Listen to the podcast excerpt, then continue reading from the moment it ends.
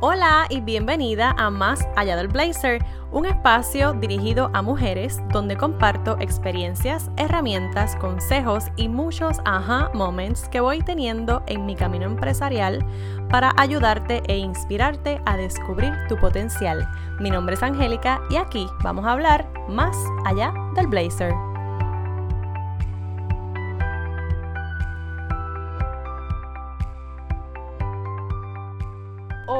Hola, muy buenos días en la mañana del lunes 4 de noviembre. Llegamos al mes número 11 del año, este año que ha sido de un montón de confirmaciones, un montón de momentos bellos, de oportunidades infinitas, en fin, de, bueno, de un montón de aha moments, de esos que te quiero compartir por aquí en este espacio. Te agradezco por estar ahí al otro lado, escuchándome ahora en mi regreso. Me cogí una, unas vacaciones, una larga pausa muy necesaria. Estoy bien agradecida conmigo misma por haber tomado la decisión de apagar el micrófono y dedicarme a escucharme mucho, mucho más de lo que siempre lo hago, pero aprendiendo mucho todos los días. Este tiempo ha sido bien lindo. He tenido un montón de tropiezos, pero me he sabido levantar, sacudirme las rodillas y seguir caminando.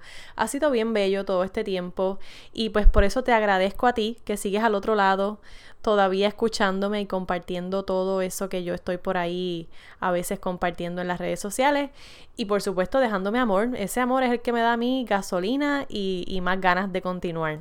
Mira, en este regreso hermoso de hoy lunes 4 de noviembre, no regreso sola te voy a estar compartiendo una entrevista y pues no te voy a adelantar mucho, pero aquí te comparto el audio. Espero que la disfrutes tanto como nosotros. Hola Pedro, bienvenido a Más Allá del Blazer. Es un placer tenerte en este espacio donde yo comparto un poco de mi historia, de mi camino, de mis experiencias y donde estoy empoderando a muchas mujeres con mi mensaje. ¿Cómo estás? Hola, muy bien, muchas gracias y, contento de estar aquí hablando de estos temas contigo y con tu audiencia. Gracias. Pues mira, te decía un poco antes de, la, de comenzar la, la grabación que yo no soy una minimalista radical pero me encanta tu podcast, te escucho siempre, eh, creo que tus consejos son bien prácticos y, creo que lo podemos aplicar a muchos aspectos de la vida, no solamente al hogar o, al emprendimiento, sino que es como literalmente un estilo de vida que podemos aplicar en diferentes etapas también. Y, me encantaría empezar a hablar por esa parte de cómo es que podemos eh, en, empezar a integrar el minimalismo porque todos tenemos un estilo de vida distinto y de repente puede ser que yo diga, pues mira, por favor, sé más minimalista, pero hay gente que simplemente con mencionarle minimalismo es como, ¡ah! es un caos, es un, es un estrés porque sienten que le van a quitar todo y que solamente van a tener dos prendas de ropa y una cosa para fregar y otra cosa para, o sea, es como, ya de por sí, minimalismo es sinónimo de caos en la mente de, mucha gente, sobre todo de las mujeres, que siempre nos, gusta tener mucho de todo. Así que cuéntame, ¿cómo es que podemos llegar a, entender y a, apreciar la palabra minimalismo? Me gustaría empezar justamente eh, hablando de una palabra que usaste recientemente cuando dijiste que no eres minimalista radical. Y recientemente aprendí que la palabra radical no significa extremo, sino que significa raíz. O sea, la palabra radical viene de ir a la raíz.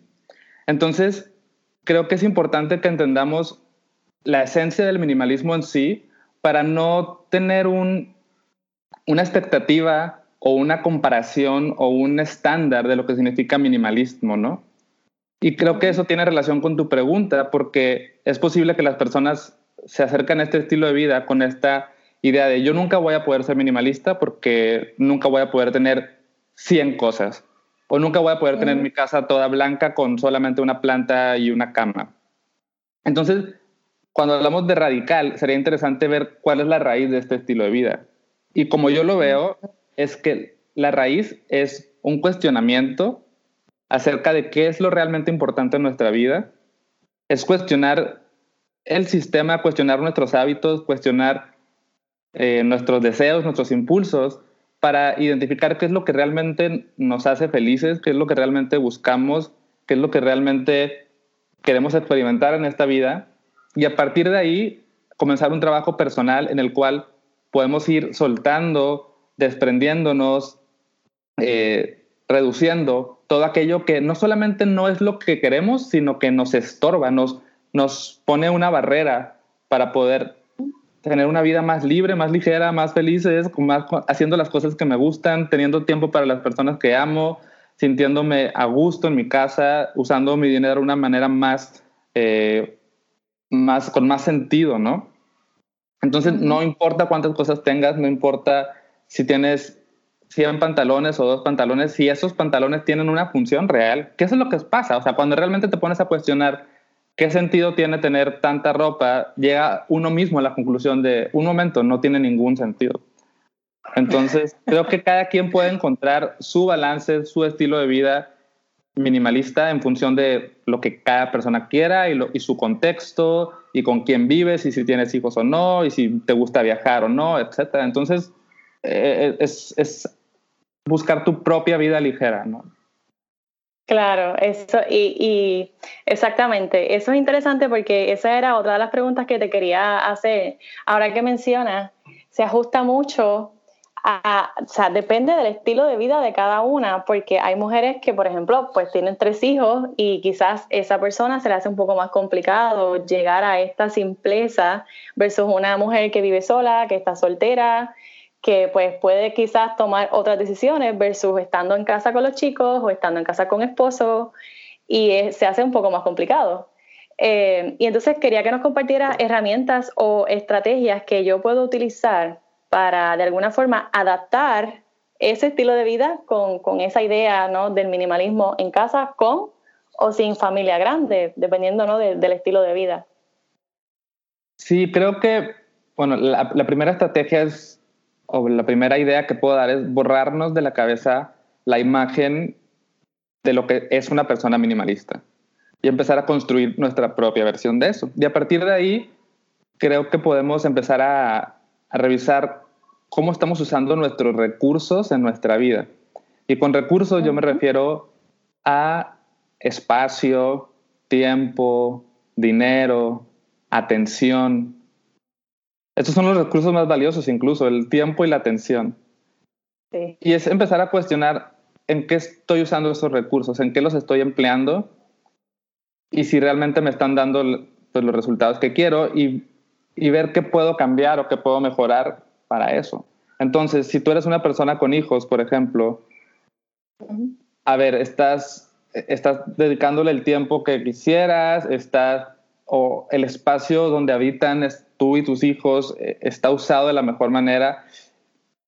Y también, también es un poco reflexionar y entender que no necesitamos tantas cosas. O sea, un niño, un bebé es la persona más minimalista del mundo. No necesita juguetes, no necesita nada más que el cariño de su familia. Y, y, así es como vamos creciendo con la idea de que necesitamos un montón de cosas y es, ir hacia adentro y revisar eh, qué, qué, realmente necesitamos. Ahora, si me pides como herramientas más puntuales, es que no me gusta dar como, no me gusta dar pasos, no me gusta dar, empieza por aquí o haz esto exactamente, porque creo que es como cortar un poco la, la, libertad de cada persona y el proceso individual. Entonces me gusta más hablar de conceptos un poquito más amplios. Eh, ya si quieres más adelante, si quieres, tienes una pregunta así muy específica de, no sé, de la ropa o algo así, podemos hablar de eso, pero no me gusta entrarme como en paso uno, paso dos, paso tres. Ajá, no, y me parece súper, porque estoy de acuerdo en eso, en que cada uno tiene su proceso. Yo, por ejemplo, antes tenía otro estilo de vida y antes sí estaba en el shopping y cogía la primera cosa que me encantaba, no importa si la iba a usar o no, o si de repente la veía en especial, era como, ¡Ah! necesito cogerla. Y pasaban años y no la volví a usar. Pero ahora, ya después de varios años de, de entrar en otros procesos de conciencia y también de darme la oportunidad de ver, oye, ¿qué tal si no la cojo? Porque en realidad no la voy a usar.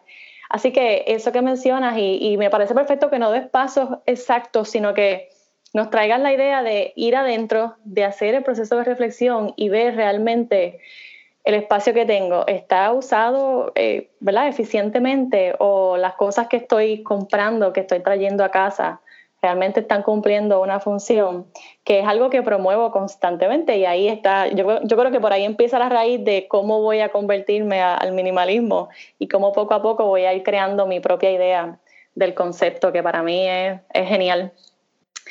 Eh, en el caso de las mujeres, que somos extremadamente caóticas en muchos aspectos, ¿verdad? Positivamente también, pero nos gusta tener agenda llena, eh, y sobre todo si nos sentimos poderosas, empoderadas, queremos tener muchos compromisos, muchas metas, eh, muchas amigas, crear más, más proyectos.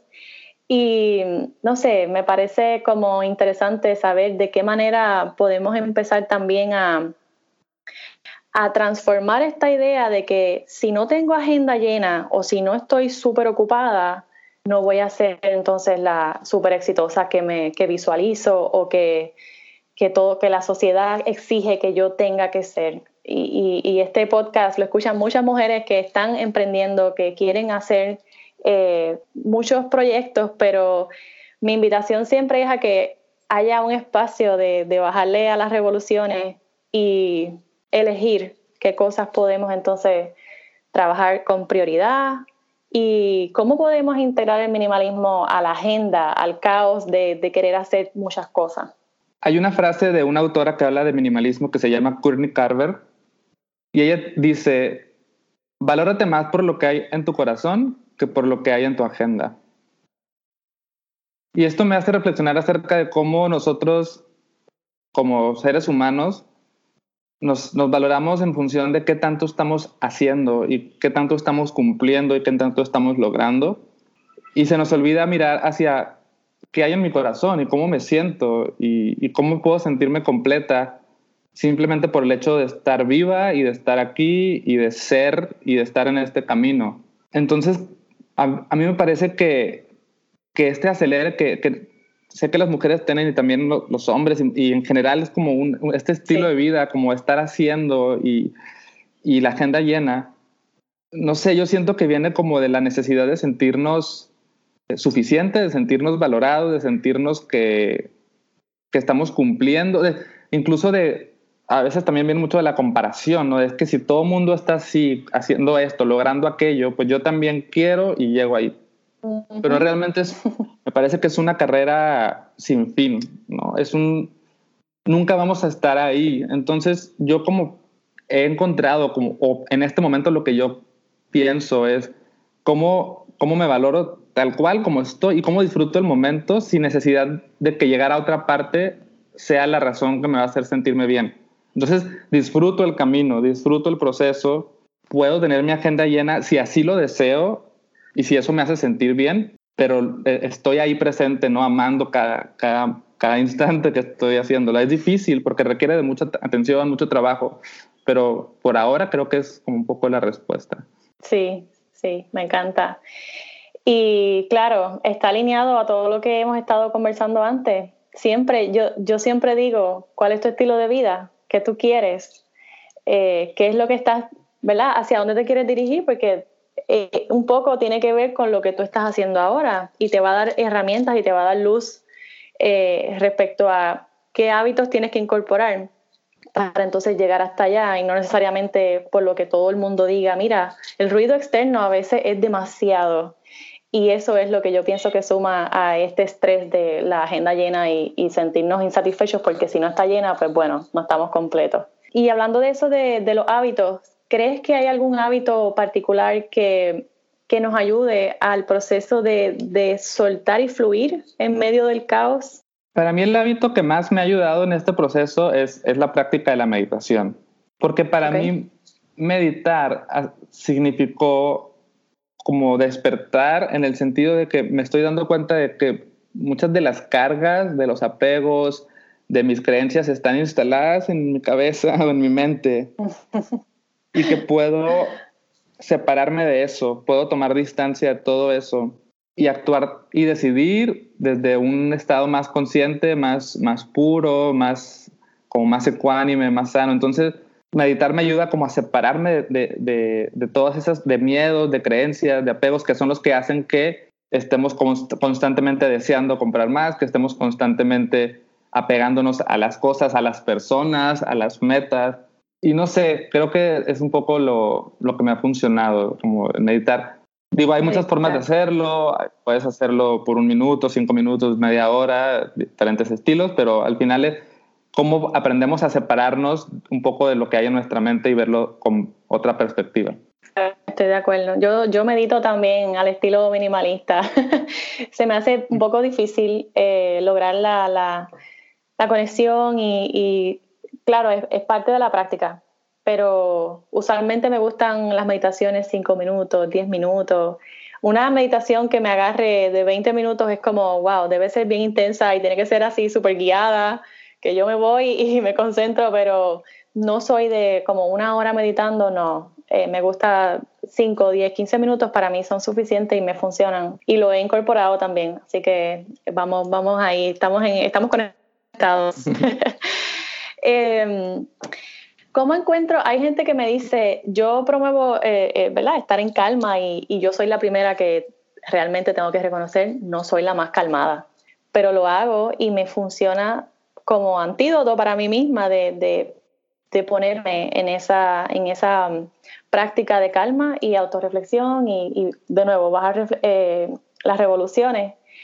Pero cuando llegan estos momentos de caos, ¿cómo, cómo llego a la calma? Aparte de la meditación, porque hay gente que dice, mira, no me, no me funciona la meditación.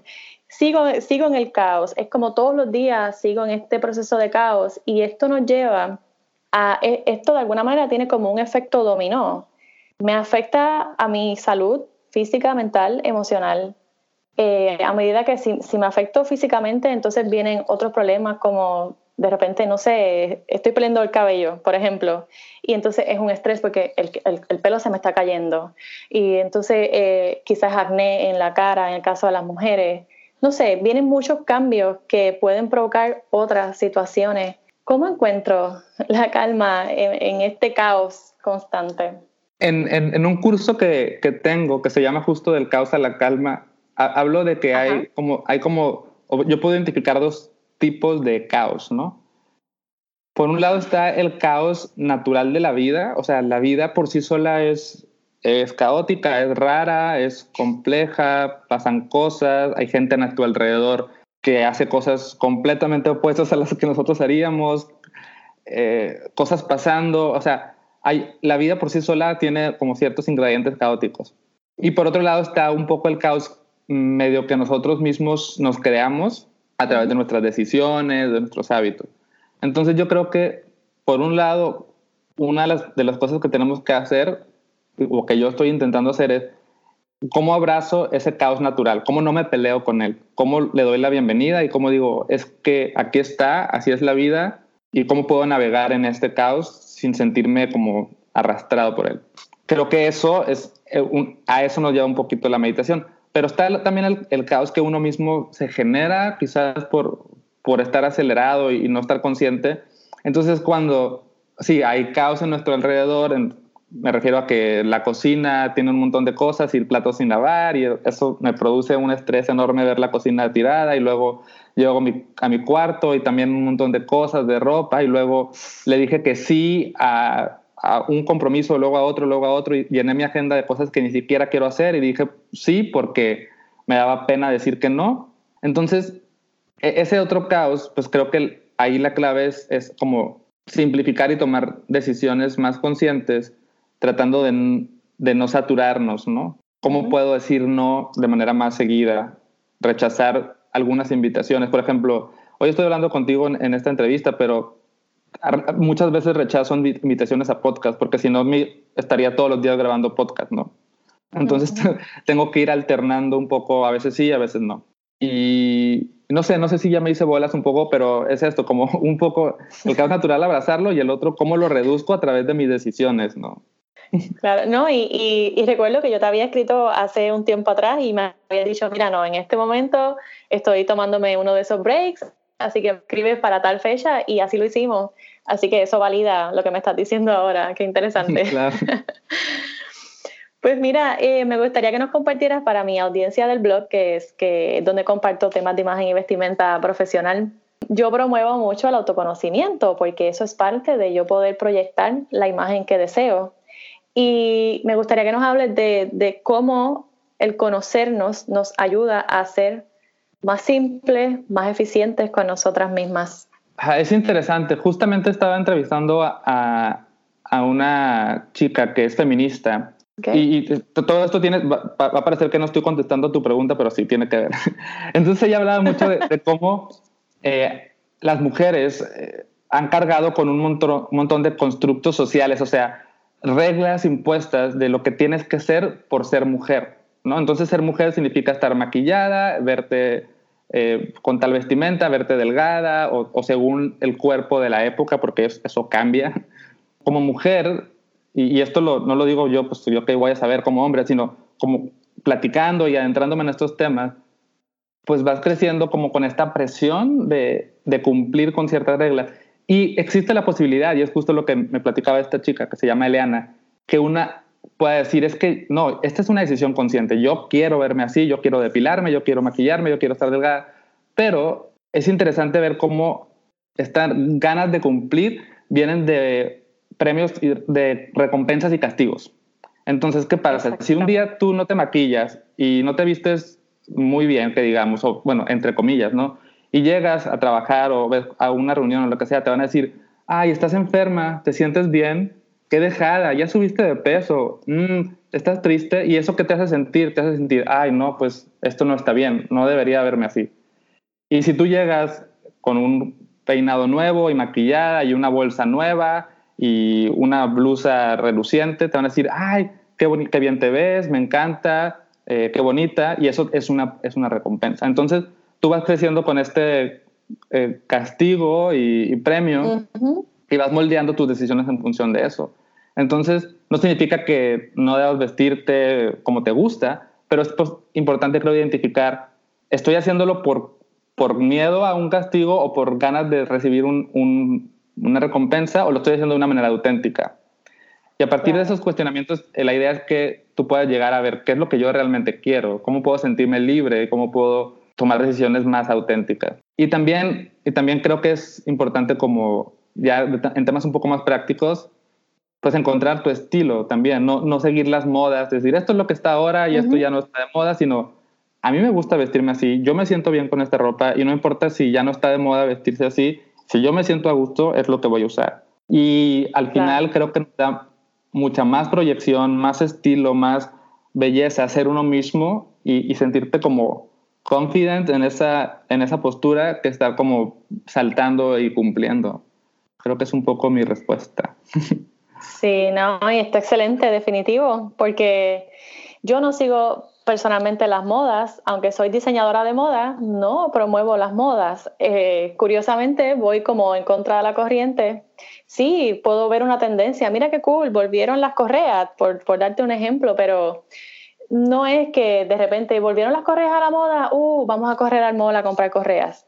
Y tampoco lo promuevo con, mi, con mis clientas, así que excelente la respuesta porque confirma también de alguna forma el mensaje que promuevo de que la, mayor eh, o, el mejor estilo es eso, es lucir auténtico, es vestirte de un color porque te gusta, no porque, bueno, el negro te estiliza, no, ¿qué importa? Vete de amarillo si te quieres ir de amarillo, pero que te haga sentir bien, que eso provoque realmente, que tú puedas conectar con tu emoción y que eso realmente te provoque sentirte como toda una, como toda una diosa por ahí.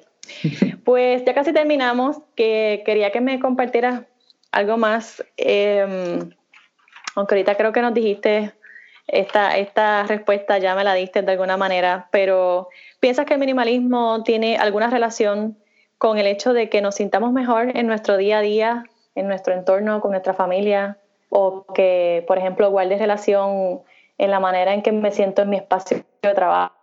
Yo, por ejemplo, vengo de, de una, de una empresa donde mi espacio de trabajo era caóticamente estresante y yo siento que si en esa oficina solamente hubiera dos escritorios sería perfecto, pero hay cuatro y entonces hay muchas cajas y era como demasiado estresante. Así que yo podría decir que sí, pero cuéntanos tú cuál es tu experiencia.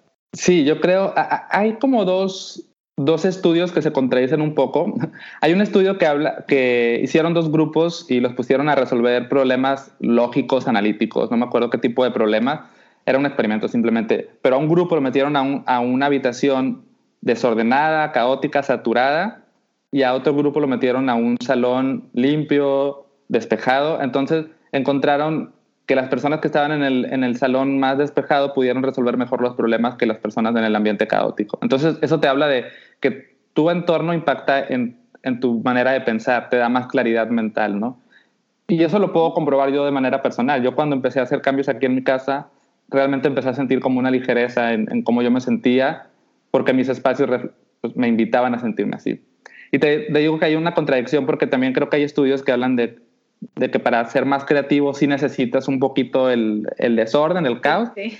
pero yo creo que depende de cada persona cómo, cómo le funcionen podemos irnos más allá del área de trabajo y, y, decir cómo me siento yo en mi habitación, cómo me siento en si uso automóvil, si mi automóvil está todo lleno de cosas y si está limpio, tal vez hasta manejo con más tranquilidad y más seguridad.